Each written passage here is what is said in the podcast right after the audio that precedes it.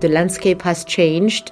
Uh, the attention, the voice of those artists from the African continent and the African diaspora has been stronger. And I hope that 154 has made an impact in changing the narrative of artists from the continent. Says Touria El Glaoui, founding director of the 154 Contemporary African Art Fair, which is held in London every year and which draws its name from the 54 countries that make up the African continent. This year, the fair will be entering its 10th edition, so it's a good moment to pause and reflect and ask you, Touria, what is art up to at uh, 154 this year? Well, it has been quite an amazing, you know, a journey from the moment we started in 2013 to today. You know, the landscape has changed. Uh, the attention, the voice of those artists from the African continent and the African diaspora has been stronger. And I hope that 154 has made an impact in changing the narrative of artists from the continent, you know, to the rest of the world. Um, I think what we see today in this edition in London is probably our largest, you know, number of galleries to date, you know, presenting artists from uh, Africa and the African diaspora.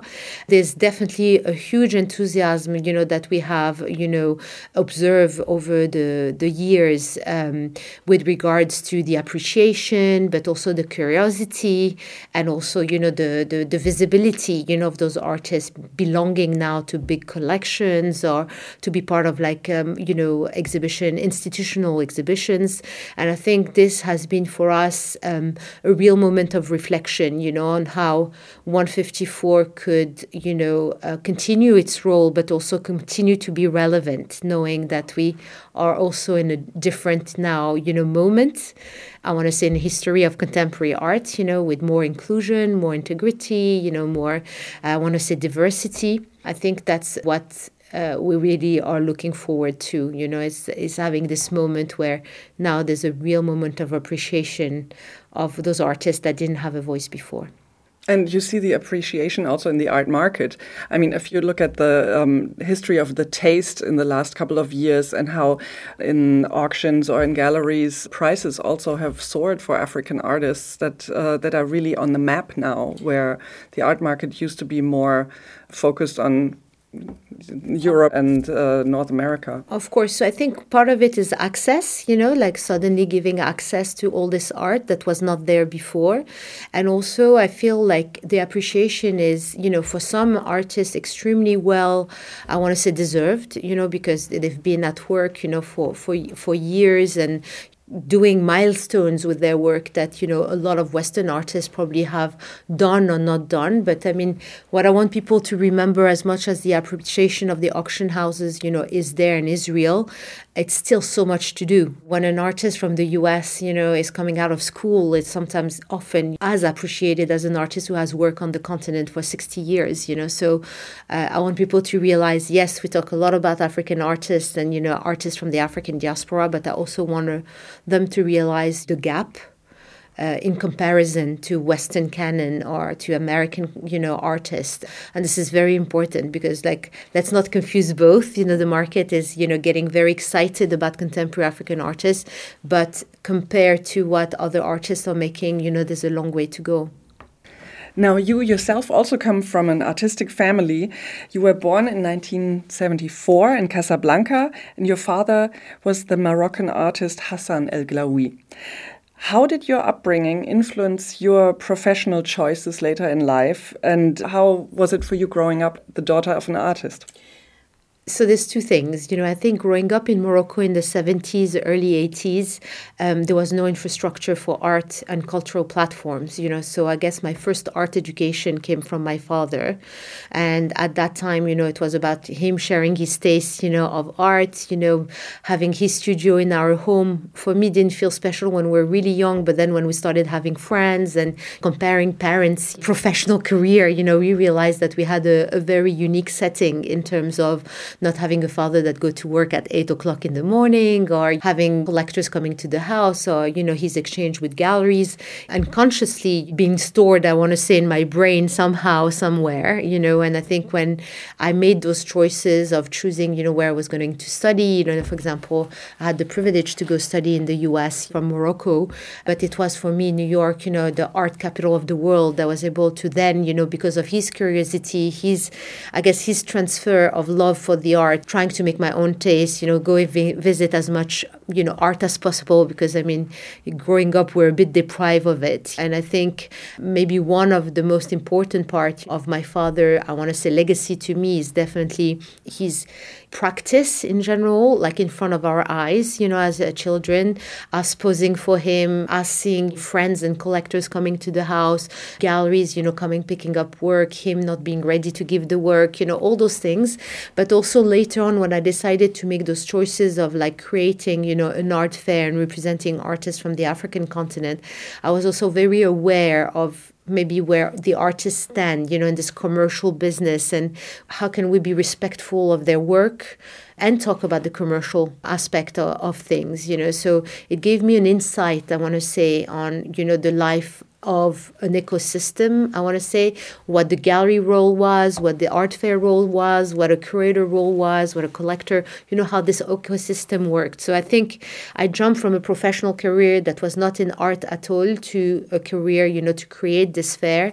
But there's things that seem very natural to me, you know, in terms of dealing with galleries, understanding this world uh, better than I had not been in it at all, you know. So I feel like it really helped me understand also how how my father was successful in establishing himself internationally, having all those international visibility at the beginning of his career, which really helped, you know, creating his career in Morocco but also you know giving him an international you know i want to say collector base. And i think that's i think what created my understanding about what was missing with all those artists from the continent before I started the fair that they didn't have that access, you know, to international visibility, international collection, being where, you know, the institutions were having this dialogue, you know, with the international world. However, your career did not start in the arts. You went into tech and finance first. What drew you into the art world after you had a career in finance? So, first of all, my link to Africa, which is very important. I know I was born and raised in Morocco, but the, the reality is like when you are privileged, you know, to have the chance to travel abroad, you know, from Morocco, you are often turned around Europe, the US. You don't really want to go discover Africa. So, I think I owe a lot to my professional career career in terms of you know uh, this technology company called you know Cisco system because I was a regional sales manager for Africa and Middle East. And that really made me discover the continent where I was coming from. I guess even if it was not at all into the industry of art it was definitely an eye opener of discovery for me for being able to discover those artists being able to be there you know to spend time locally discover artistic scene etc I feel also my career in finance and tech was also a period of my life where I learned skills in terms of maybe building a business model, you know, what it meant to create a market that didn't exist of a certain, you know, component. And I think maybe uh, my, I want to say business acumen, you know, helped me develop, you know, the startup business, you know, when I started with the fair. I would say also that the point that I think, you know, really attracted me back to the to the art um, I want to say industry was definitely supporting my father in his late age, you know, not in terms of helping him with his reputation, but I got myself more involved because he was getting slower in doing a lot of things. So I helped him organize a few exhibitions because he was more timid in terms of, you know, um, starting larger project, you know, because he was getting older, and I felt like you know giving him a hand on this as I was living closer. I was living in Europe, and I was coming to Morocco quite often. Uh, really, kind of like make me really enjoy that moment. First of all, with that relationship with my father that I adored, but also to understand a bit more, you know, the dynamic of the art world. And and even though I had this idea by visiting all those artists in Africa when I was working for for Cisco, I was also very aware of how my father's journey was, you know, in terms of beginning to established artists to you know his international, you know, appreciation in the market. And I felt like I could add some something, you know, because I really was very, I want to say, conscious about what I was seeing on the continent was really good.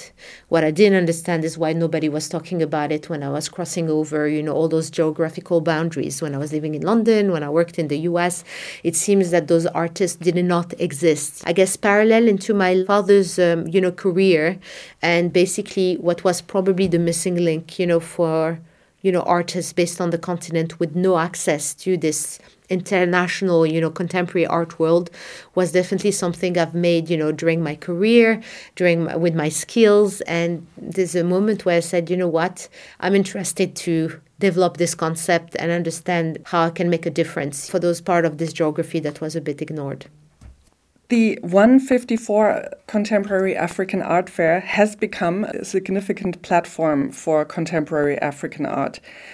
Can you share a pivotal moment when you realized that such an event was needed to bridge the gap between African artists and global audiences?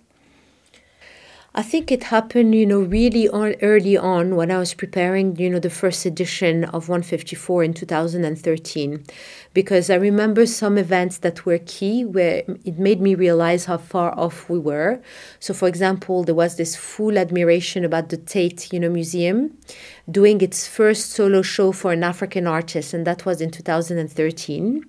So at that point, I was like, okay, there's no institutional shows in the UK that had concentrated one show, you know, on African artists. So it was actually two artists at the same time. You had the solo show of Ibrahim El Salahi, and then you had a museum, it was called the Museum of African Art, you know, and it was done, I think, by, by Pascale Marthine Tayou, you know, which also did this huge uh, installation, you know, at the Tate. And this was the moment where they had an African committee, you know, taking over acquisition, and they decided to make apparently their collection more global and include contemporary African artists into it. So it made me realize that until then they didn't include African artists. And then I had the chance to talk also with the same institution to at the time the head curator who for some reason and some surrounding of very good connection gave me the time for me to explain the project. And she also made me realize something that was very strong because i knew about you know making a fair. I knew that it was important for the commercial livelihood of those artists. But what i didn't realize and she made me realize is that it would be the first. The first of them exhibiting but the first of even them having a biography you know written down in a catalog. She really made me understand that it was a huge responsibility responsibility and whatever I was doing I was have to do really well because people will, will be looking at it and maybe take it as a reference. I think that particular moment was very key because I also understood that it was very hard to find those artists online or find biographies or information on them.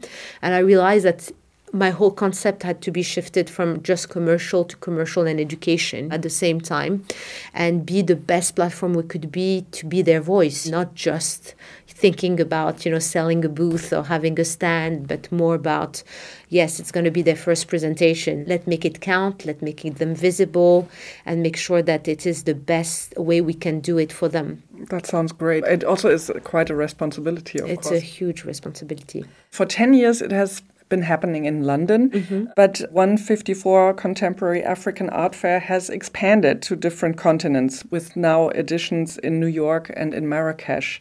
Can you tell us about the unique cultural dynamics and challenges of these diverse locations? I don't want to compare London to New York, but I think New York was really also a choice that we make to accelerate this integration, you know, and this um, inclusion of all those artists into the biggest collections, institutions.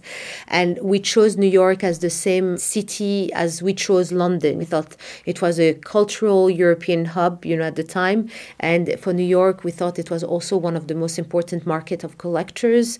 And I thought it was as important for that particular reason.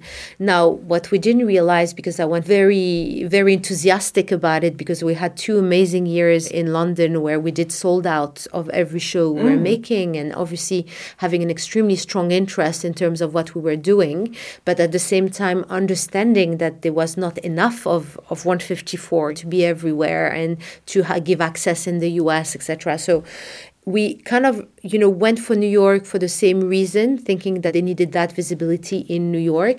But what we didn't realize is also the different setting, you know, about the different histories. For example, uh, we felt that like the history between the UK and Africa was much more stronger, but less heavy. While the history between the US and Africa, you have this whole slavery story that is a very different and a different, I want to say, uh, engagement, you know, with your audience once you're there. When you talk about black artists, you know, black history is very different and has less, I want to say, negative weight, you know, in Europe compared to, to the US. So th- this concept was very I mean, we knew about it, but we really lived it when we were there. But I feel that also what we gain by doing that is opening a platform to have those discussions, you know, what it meant to be a black artist in the US, you know. And funny enough, those are platforms that didn't exist there too. And I was very, in a way, surprised because in one of our educational programs, we had Julie Mehretu that you mentioned a bit earlier. And um, one of the panel of discussion, she basically said it with, it was a great group of panelists, but like very very high New Yorker based curators and institution. And one of the things she raised is like we have to wait for a UK British company to come to the US to let us talk about what it meant to be a black artist in the US. So for us, it was very open. Well, for them, it had a lot of connotations that they needed to address. And I think that was a very strong, I want to say, point. And I think another point was the collector base. So there's a very affluent, you know, black collector base in the US, which is very rare for the rest, I think, of Europe. And the buying power is also very important.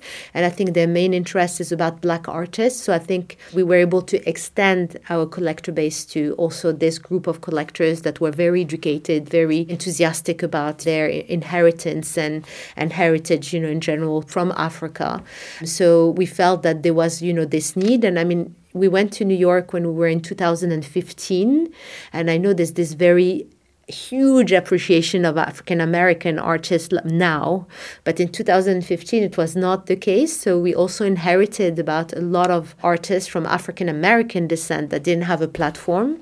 So our definition of the diaspora became a bigger one as well. I think Marrakesh was very important to us because it was about showcasing African artists back to Africa.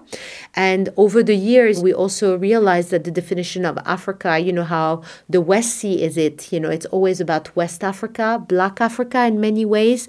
Often you forget that it's not just all Black. You have North Africa, you have all the Arabic part, like Egypt, like Libya, Sudan, all those parts are often ignored. I think it was a very good balance to go back to have a point that was, I guess, balancing this misconception or I want to say invisible border between North Africa and the rest of, of Africa. But I have to say, it became suddenly a much bigger also event in terms of audience, in terms of, of need, you know, for the city.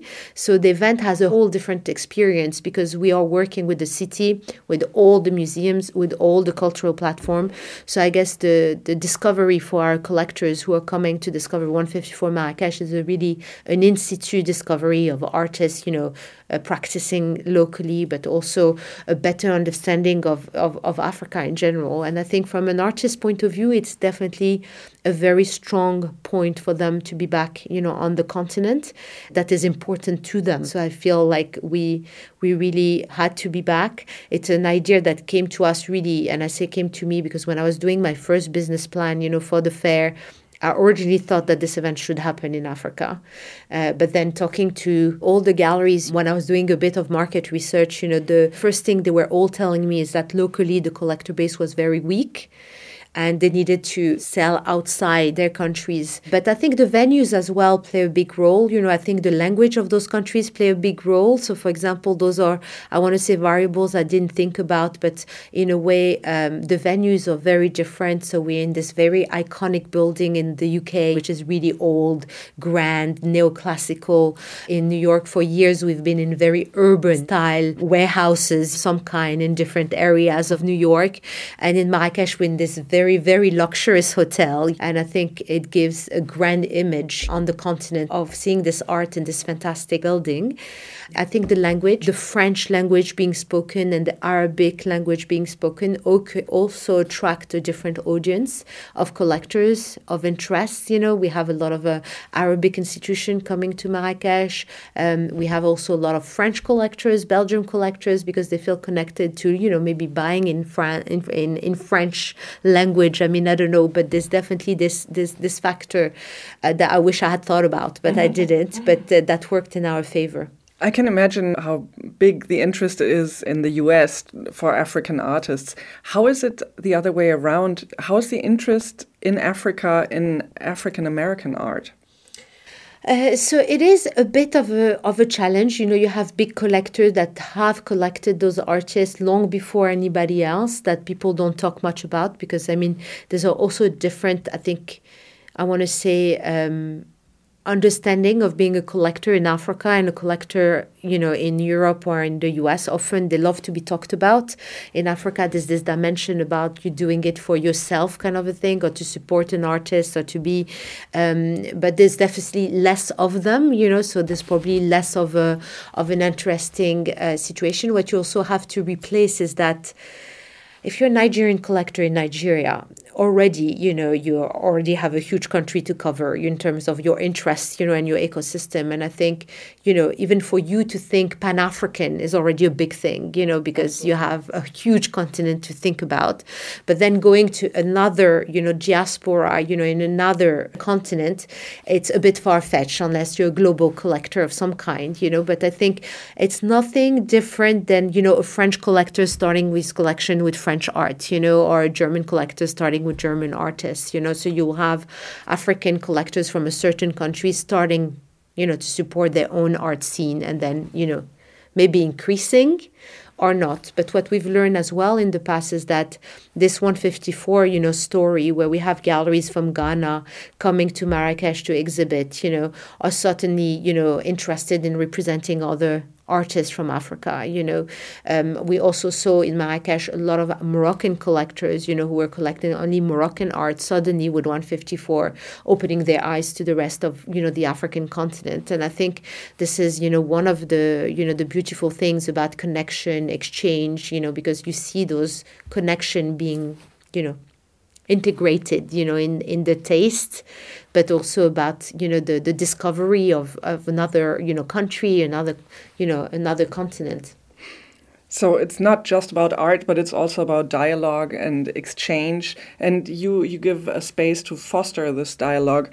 Can you tell us, is there a moment during the fair that you remember when you witnessed a particularly meaningful uh, cultural exchange between artists, collectors, or audiences? So I think we, we had the chance from early on um, to have Koyo Kouoh, which was a huge curator from Cameroon. She's now the director of the Zeitz in South Africa. And she helped me put this program together. By the way, no relation to me, although I have the same last name. Oh, wait? Zeitz. Oh, really? I, I, not, I saw that but yeah, then I was like a bit. Uh, um, and uh, actually, she, um, you know, thought it was important that in parallel of the fair, we had this educational program that it would add to, um, you know, the awareness of the the visitors, but also there was so much to talk about. And I think, in terms of our first program, you know, she had the chance to have Hans Ulrich, you know, uh, talk to Otobong, which was a Nigerian artist, and he was interviewing her. You know, that just that moment, you know, made her him choose her for another project in Art Basel, you know, for example, you know, where she did a performance for him. And then, you know, obviously there she met other very important people and now she's everywhere you know. Uh, multi-talented artist i'm not saying she didn't deserve it but you know that connection that moment you know of meeting a great curator you know who had such an important role thinking about her work about her by interviewing her you know that he had her in mind for another another project. I also had you know the first year um, a lot of curators from the us you know um, from seattle from you know chicago And all those curators were telling me, you know what, you have very small budget, you know, and they were head curators of the African, you know, the African department, you know, of their museum. But for them, it was not even impossible to consider, you know, traveling to all those countries in Africa to even meet artists or decide on new, you know, artists to be able to actually um, you know do in exhibitions. And a lot of them told me that you know their future exhibitions you know that they had in Seattle with the group shows of artists you know they had met at 154 um, and part of uh, seeing the work but being able to discuss it with artists. And I think that's very important. And a core part of 154 I think today is that the artists are still very proud to be part of 154 they, they really think of it as a you know um, a milestone in their in their journey in their cv and i think that also makes them want to be physically at 154 i think we're probably one of the art fairs that often you know um, have um, I want to say 50 or 60 artists being present, you know, and we know how hard it is to get visas in Africa, you know, and having them being very physically there, you know, with us to explain their work, uh, meet the audience, you know, is a very important uh, part of the education, but also the engagement of, you know, the collectors with the gallery, with the artist. Can you share some insights into your approach to fundraising, sponsorship, collaborations? I know you have great partners in, in some project. How do you go about that? So, first of all, it's been a very long journey. I think I'm starting to have great partners now. Um, there's some that I had since the beginning, but unfortunately, you know, your usual suspect of people you think would be the perfect fit, you know, because they either have companies in Africa, they're based in the UK, you know, you, you, you see all those, you know, I want to say synchronization of like ideas happening, you know, because you you're you're thinking, yes, they should because they have clients in the UK, etc. I think every sponsor I was able to get was not one of my listed, you know, potential sponsor. However, what I did from early on in the beginning is really create an advice advisory board, you know, which was very important to me because during my entrepreneurial, I, I want to say you know journey um, there's a lot of time it's it's it's a very lonely journey. You know you create something but you have doubts. You don't know with who to bounce idea. Didn't have a partner you know. And i think the idea of having a very interesting advisory board you know that can open doors that can think with you when they're very good and really motivated by what you do you know um, they come up with ideas as well you know and they they sometimes are very connected. That's the point of having you know the right uh, the right people around around. I don't have the magic technique yet for sponsoring. I wish I did, but uh, it's one of my most challenging, uh, I want to say, area. Even though I'm doing well this year, but it's uh, it's like from hero to zero. You start from the beginning every year. Mm. Uh, you mentioned it's a full time job. Do you have somebody on this full time job? Uh, so, how, how, big is your team? So, my team, with me, we eight people.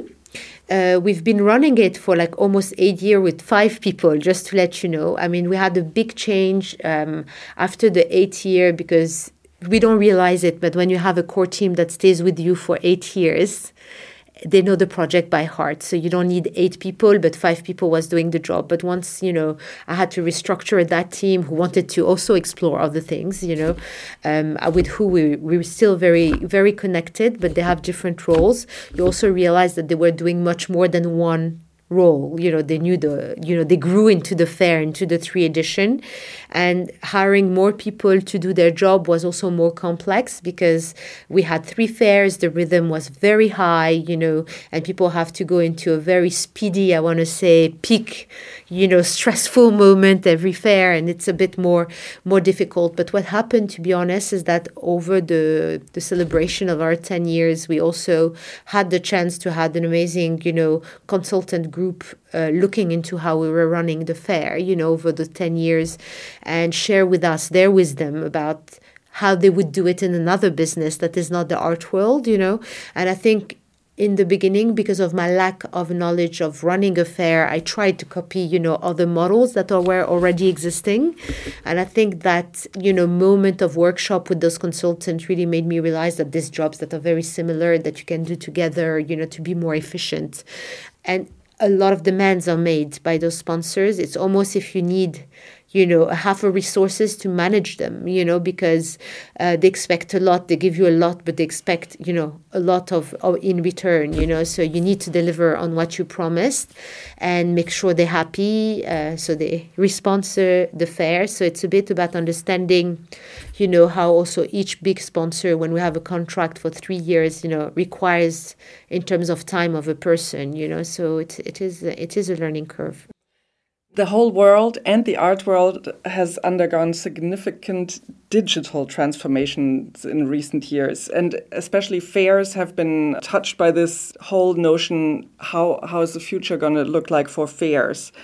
How can you say has technology influenced the way you curate exhibitions and engage with art enthusiasts both at the fair and beyond I think we had a, a very, um, as you say, strong moment of digital online that still, you know, persists to exist today during the COVID, you know, crisis. I think for us it was very important because uh, compared to maybe other art fairs, other art, you know, other galleries, um, a lot of our names of galleries, but also artists were really new to the collector base, you know, so in a way, it was very hard for us to continue to exist if people were stopping talking about us you know so digital has been instrumental and i think you know partnering with a partner like Christie's really helped us, you know, develop that part of the business, you know, where they created an online platform for us, you know, um, that was their part of sponsorship. I'll say, you know, during those those two years, um, I definitely think we've seen, you know, that this, the, the, the social media aspect of things as well have played a huge role from collectors when they were not able to travel to be able to contact artists, to discover they had more time to spend on, on social media, on Facebook, on, on Instagram, you know, to discover artists, talk to them. You know, some have also acquired pieces during that time, indirect, you know, from the artist. And I think this also is changing I want to say the game, you know, because artists being based in Africa can now, you know, still think of a career being based in Africa, you know, like having access to the internet, you know, being able to exchange email with collectors, with institution has definitely, you know, on that basis being a huge, you know, changing factor. For us, to be honest, you know, besides doing online fairs, you know, when it came to, um, you know, uh, what can be seen online versus to physical, what we've realized really fast, and I want to say it because that was also a very important factor, is that when we became able to do a physical show, this online factor lost some interest you know and i think i'm not saying that it it will it will not you know it's here to stay because now you want to be able to maybe also have a choice to be online. You give them that access they still want it but there's this you know factor about regrouping somewhere, meeting people, following each other's taste, talking about art, uh, you know, being able to say, oh, you're, you're going to, to Marrakesh or going to New York or London, you know, for a show that is very special and unique. And I think art is really um, um, I want to say bonding factor, you know, and I think this is very important. We've seen also other things, you know, we've seen the the huge, uh, I want to say appreciation of NFTs, you know, that uh, I think we had to address as well as 154, you know, and it, it, it really came also right after you know this covid experience you know um, where nft suddenly became a huge you know possibility for for digital artists you know to be present. So i remember that going to that you know inclusion i wanted to show that african artists could do nfts and have done nfts you know they had like a whole group of digital artists. But i really today think that um, I want to say the, the the social aspect, digital aspect is definitely about connection, you know, between you know Africa and the rest of the world. And I personally think that maybe in the future or near future, you know, we will probably have our own commercial platform, you know, to sell maybe artists who are not represented by galleries already, you know, on on a on a curated, you know, uh, commercial mini digital you know exhibition you know to help support you know the the local market as well but i think there's nothing as um, i want to say uh, important as seeing the art physically, you know. So I think this people still enjoy. Um, I also heard, you know, from some of my sponsors who are very high, you know, I want to say luxury sponsors, that um, it is also the place where, you know, for positioning um, positioning um, a product or uh, art is probably the only place today, you know, art fairs where high net worth individuals still physically come. That the rest of uh, you know maybe shopping is something they can service to something else they do it online but they still physically go see art shows you know art fairs.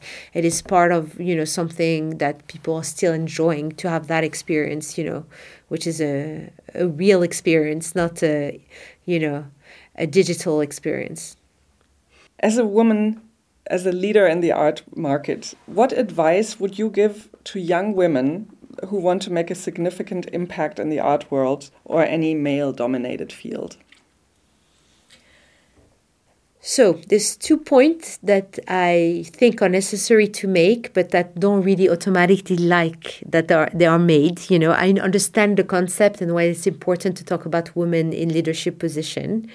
I also I'm sad that every time we do those very focused women, you know, panels or you know, your woman in the art world, we kind of like in a way eliminate all the women that were before us like it's something i want to say new and and and that it never happened before. And i know a lot of women that have been in those roles as head curator you know the tate director is a woman you know there's there's a lot of women you know that are um, also in the art world.